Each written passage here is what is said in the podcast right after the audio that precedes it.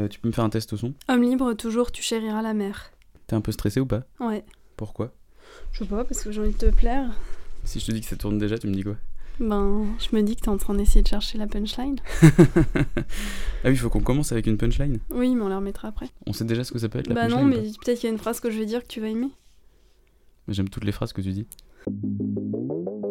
Je peux te faire un- une punchline avec Permacool? Ouais, genre vas-y, ce serait quoi? Tu crois qu'on est le podcast le plus permacool de l'audiosphère? Je pense, oui. Bonjour à tous, je suis Mathieu, l'homme à la technique dans l'ombre de Louise Broways, agronome spécialisée en nutrition et habituelle présentatrice de révolutions alimentaires. Et aujourd'hui, j'ai la joie de recevoir Louise Broways, et ensemble nous allons parler permaculture.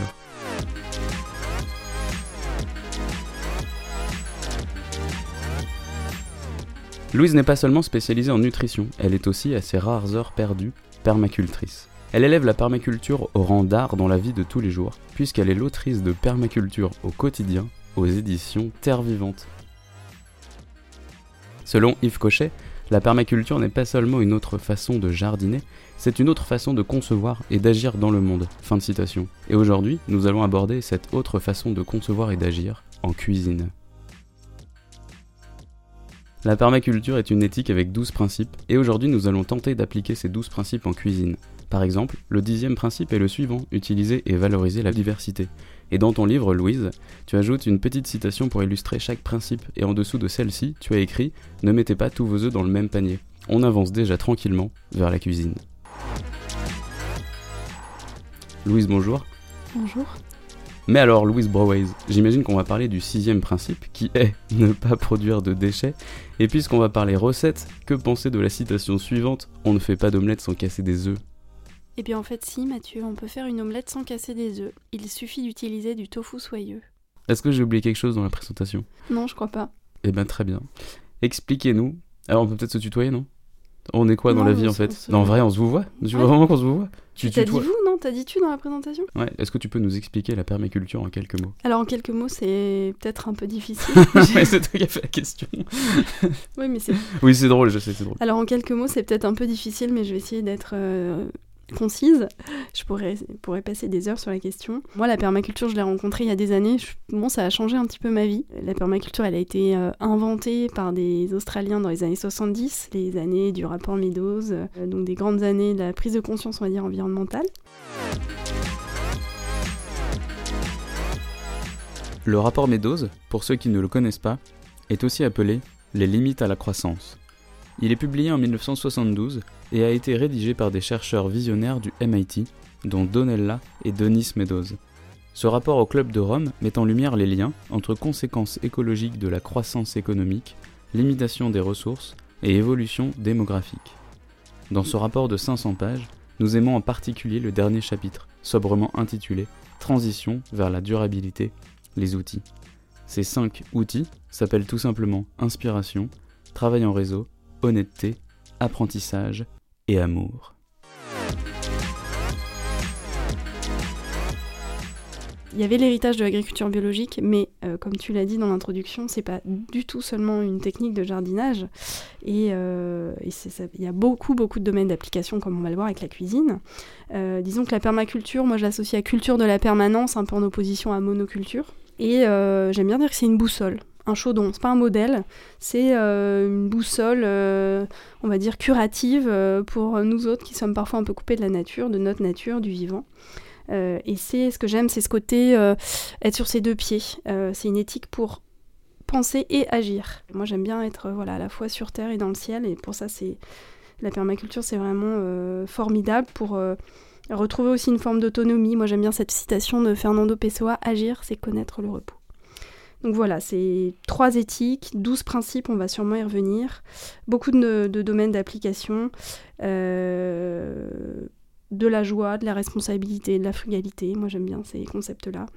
Et euh, on va dire que ça nous aide euh, à notre échelle à passer de posture un petit peu passive, consommateur passif, à hommes et femmes plus responsables, plus engagés, plus productifs. Et pourquoi relier permaculture et cuisine? Et ben justement, il y a une, cette originalité d'aller relier la permaculture à d'autres sujets que euh, l'agriculture, puisque c'est comme ça qu'elle a été conçue euh, dès les années 70. Euh, on peut la relier à beaucoup de sujets différents, l'énergie, l'habitat, l'école, le management, et on peut aussi le relier à la cuisine, et ça s'illustre parfaitement. D'ailleurs, on va le voir à la cuisine. Moi, au niveau, quand j'entends permaculture, j'ai envie de faire plein de jeux de mots, mais j'arrive pas à trouver. Tu m'aides ou pas? En général, c'est plutôt l'inverse, c'est toi qui m'aides à faire des jeux de mots. Moi, quand j'entends permaculture, j'entends je perds ma culture. Et euh, j'aime beaucoup mettre cette idée-là en avant, euh, cette idée de décoloniser la pensée. On en revient à désapprendre et se laisser aller à cette euh, curiosité, oser goûter. Et alors pourquoi une cuisine permacole est-elle nécessairement bonne pour la santé? Eh bien en fait, la permaculture, c'est trois éthiques. Prendre soin de la planète, prendre soin de la Terre, prendre soin des hommes et des femmes et partager équitablement. Donc une cuisine permacole, si elle remplit déjà les deux, premiers principes de la permaculture, elle va être à la fois saine pour la planète et saine pour nous. Et ensuite, si on, prend le troisième principe qui est partager équitablement, euh, on va être aussi dans des... Peut-être utiliser des aliments issus du commerce équitable, euh, de l'agriculture biologique, euh, avoir cette attention aussi, non pas seulement à la santé de la planète et de la Terre, mais à tout ce qui va être nos, nos, liens euh, et cet aspect plus équitable du commerce. Et alors, quels seraient les grands principes d'une cuisine permacole? Alors moi j'aime bien parler euh, quand j'évoque la notion d'alimentation et quand j'accompagne aussi parfois des, particuliers dans des transformations de leur, alimentation, j'aime bien parler de trois piliers dans la cuisine, dans l'alimentation. trois piliers qui me semblent vraiment fondamentaux, c'est végétaliser son assiette, le premier. Futur végétal, on est des centaines pressés à la pastèque. Donc là, on est dans un mouvement, une transition qui est à la fois saine pour la planète et saine pour le corps. Euh, comment je vais manger plus de légumineuses, plus de fruits et légumes, plus d'oléagineux, plus euh, d'huile, etc. Donc végétaliser son assiette, c'est aussi parfois, souvent, plus de couleurs et plus de diversité dans l'assiette. Le deuxième, c'est justement la diversité. Donc ça, c'est d'ailleurs un des principes, euh, euh, tu l'as dit dans ton introduction, un des principes de la permaculture. Euh, comment diversifier son alimentation, comment s'ouvrir, on va dire, à des aliments qu'on n'avait pas l'habitude de manger, être toujours dans cette diversité. diversité des... Ma grand-mère disait varier les poisons aussi, donc diversité des sources d'approvisionnement, des aliments, des catégories d'aliments, des façons de produire. Euh, ouverture et diversité. Et le troisième pilier, c'est le plaisir. Euh, une notion absolument fondamentale pour moi en cuisine. S'il n'y a pas de plaisir, tout est mort, tout est désenchanté. Euh, je parlais de la joie tout à l'heure, le plaisir, qui n'est pas tout à fait la même chose, me paraît vraiment fondamental aussi en cuisine. et d'ailleurs, un des fondateurs de la permaculture, Bill Mollison, un de ces deux Australiens, disait le plaisir est aussi une production. Créer une production, c'est le troisième principe de la permaculture et euh, on pense tout de suite à une production matérielle. Mais le plaisir est aussi une production, je trouve cette phrase magnifique. Euh, donc le plaisir fait partie euh, des, piliers aussi de la permaculture, et pour moi des, piliers de la cuisine saine, c'est-à-dire manger des aliments qui nous font plaisir. Si vous aimez les pizzas, faites-vous des pâtes à pizza avec de la farine de pois chiche. Et alors, est-ce que tu peux reprendre quelques-uns des douze principes de la permaculture et nous montrer comment ils s'illustrent concrètement en cuisine? Pour rappel, les 12 principes de la permaculture sont le premier, observer et interagir. 2. Collecter et stocker l'énergie. 3. Créer une production. 4. Appliquer l'autorégulation et accepter la rétroaction. 5. Utiliser et valoriser les ressources et les services renouvelables. 6. Ne pas produire de déchets. 7. La conception des motifs au détail. 8. Intégrer plutôt que séparer. 9. Utiliser des solutions lentes et à petite échelle. 10. Utiliser et valoriser la diversité. 11 utiliser les interfaces et valoriser les éléments de bordure. 12. Face au changement, être inventif.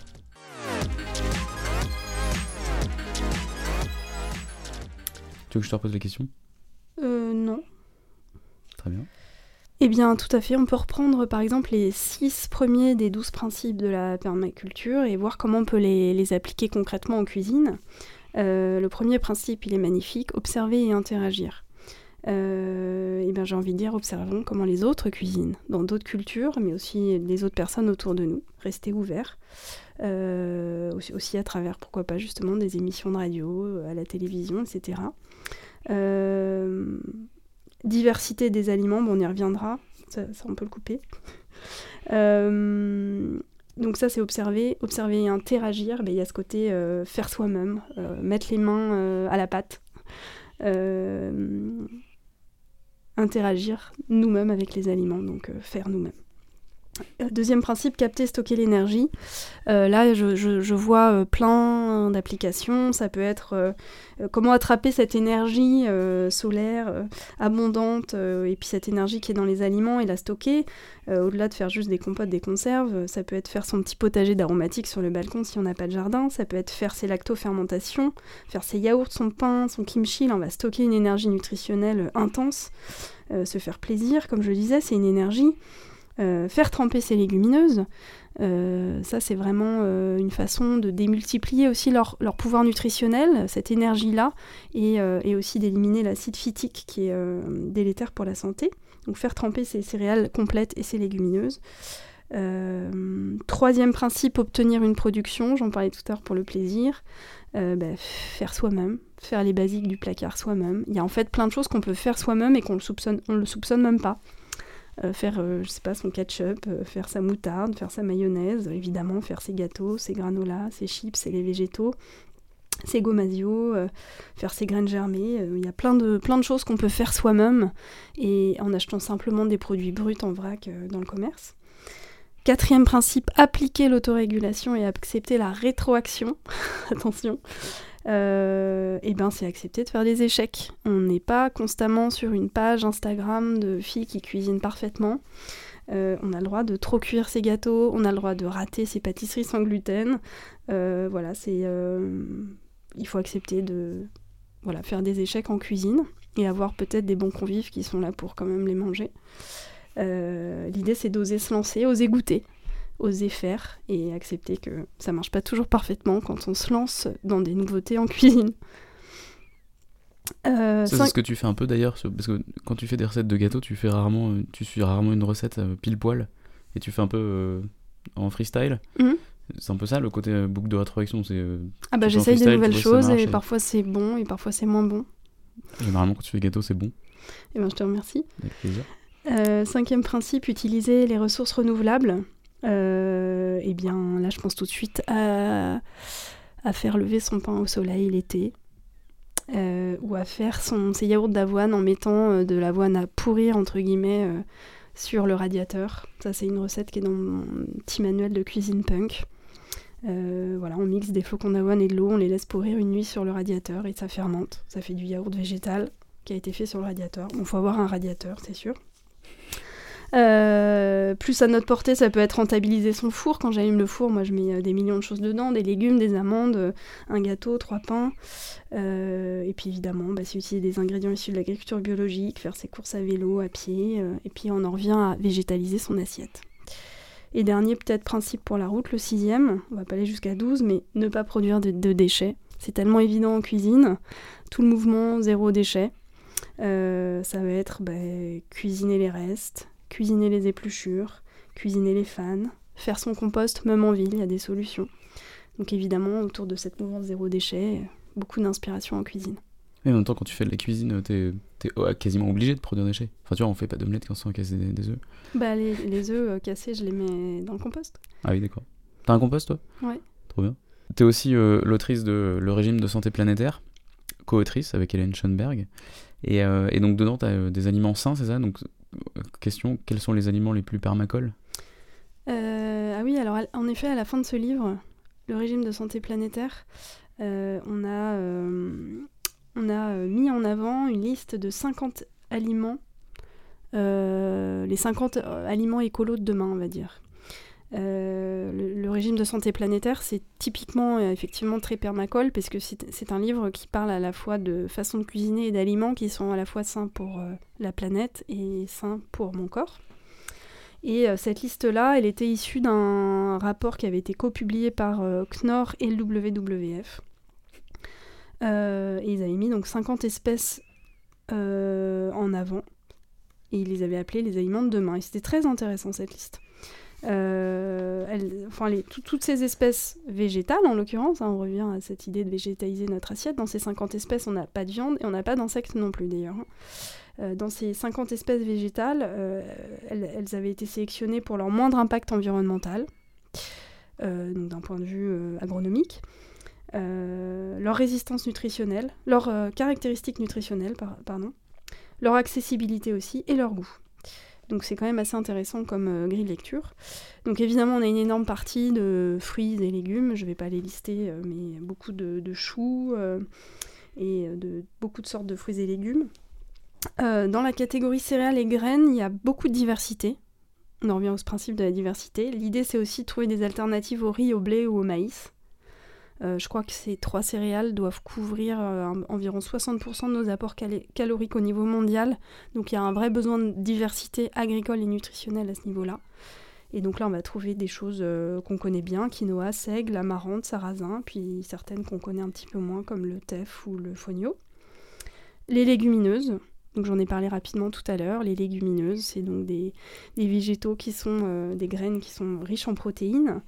Euh, on connaît bien les lentilles, par exemple, les pois chiches. Ben, dans, ce, dans ce rapport, il y en a d'autres qui sont mises en avant qu'on connaît peut-être un petit peu moins. La zucchini, euh, la fève, le haricot mongo, le soja. Il y a aussi des champignons de mémoire dans ce, dans ce, dans ce rapport qui ont été cités. des graines germées, des fruits à coque euh, et des graines oléagineuses, évidemment, comme le lin, le sésame, le noix, les noix, le chanvre. Euh, il y a des algues et il y a aussi un cactus. Donc voilà quoi. Un cactus qu'on peut manger Un cactus qu'on peut manger. Comment il s'appelle Le figuier de Barbarie. C'est vrai Ouais. Trop bien. Euh, voilà à peu près les Ça donne une belle idée d'aliments très permacoles et qui seront peut-être notre alimentation de demain et qui sont bon. Et voilà, on ne sera pas en train de manger euh, soit rien à cause des pénuries, soit des insectes, soit de la viande de synthèse. Et alors, avant la dernière question, moi je voudrais te faire réagir sur un truc. Euh, c'est dans ton livre euh, Permaculture au quotidien. Moi, page 14, il y, a une phrase que ma phrase préférée, quasiment du livre. donc, la permaculture, c'est trois éthiques, on l'a vu, 12 principes. Mais moi, j'aime bien ce côté sur les trois axes il y a une phrase que j'aime bien, c'est ça, c'est elle permet de définir, donc la permaculture, permet de définir des projets économiquement rentables, environnementalement durables et socialement équitables. Et il y a ça aussi, du coup, une alimentation permacole, c'est genre ton potager, tout vient de ton potager, t'as euh, exploité personne, et euh, a priori. Alors tout vient pas du potager parce qu'il y a cette, idée de diversité, je pense, diversité des circuits d'approvisionnement, mais justement avoir une, une attention à la fois à ce que je mange, à ma santé, mais aussi à quels aliments j'achète, d'où ça vient, est-ce que ça a été produit dans des conditions décentes. Donc tu as tout à fait raison, mais tout vient pas forcément de mon potager. C'est formidable si une partie peut en, provenir, mais tout vient pas forcément du potager. Et donc la dernière question, c'est est-ce que tu peux nous donner une recette particulièrement permacole? Eh bien, je vais choisir le... Peut-être qu'on dit là même, la minestrone. Euh, c'est une recette de soupe italienne que j'ai, on va dire, euh, un peu retravaillée au fil des années et qui est devenue un classique de notre euh, cuisine familiale et hum, que les, invités à la maison connaissent bien aussi parce que je la fais souvent. c'est, on va prendre une grande variété, une grande diversité euh, je vais citer beaucoup de principes de la permaculture dans cette recette sans forcément euh, les dire. Il faudra les retrouver. Une grande diversité de, céréales et de légumineuses, 10, 15. il y a des mélanges tout faits qui existent, hein, de mélanges pour minestrone, mais on va retrouver voilà, de l'épeautre, des haricots blancs, rouges, des pois chiches, euh, pourquoi pas des graines de sarrasin, du riz complet, du riz noir, des lentilles vertes, des lentilles blondes. Vraiment une grande quantité de légumineuses et céréales différentes. Euh, créer des interactions, c'est un des principes de la permaculture. Et euh, dans cette cuisine végétale, un des basiques de la cuisine végétale, c'est de, euh, de, retrouver ces alliances céréales légumineuses qui nous apportent l'éventail complet des protéines. C'est-à-dire, si j'allie des céréales comme le blé, euh, le maïs avec des légumineuses comme les haricots rouges, les lentilles, je vais avoir l'éventail complet des protéines comme ce que peut me procurer euh, la viande. Sauf qu'en plus dans les légumineuses et dans les céréales, j'ai des fibres, j'ai des minéraux, j'ai beaucoup plus de choses que dans la viande qui sont bonnes pour la santé. Donc je fais une petite parenthèse pour illustrer ce principe de, de favoriser les interactions qu'on a dans la permaculture. Et donc dans la minestrone, on a toute cette alliance de céréales et de légumineuses.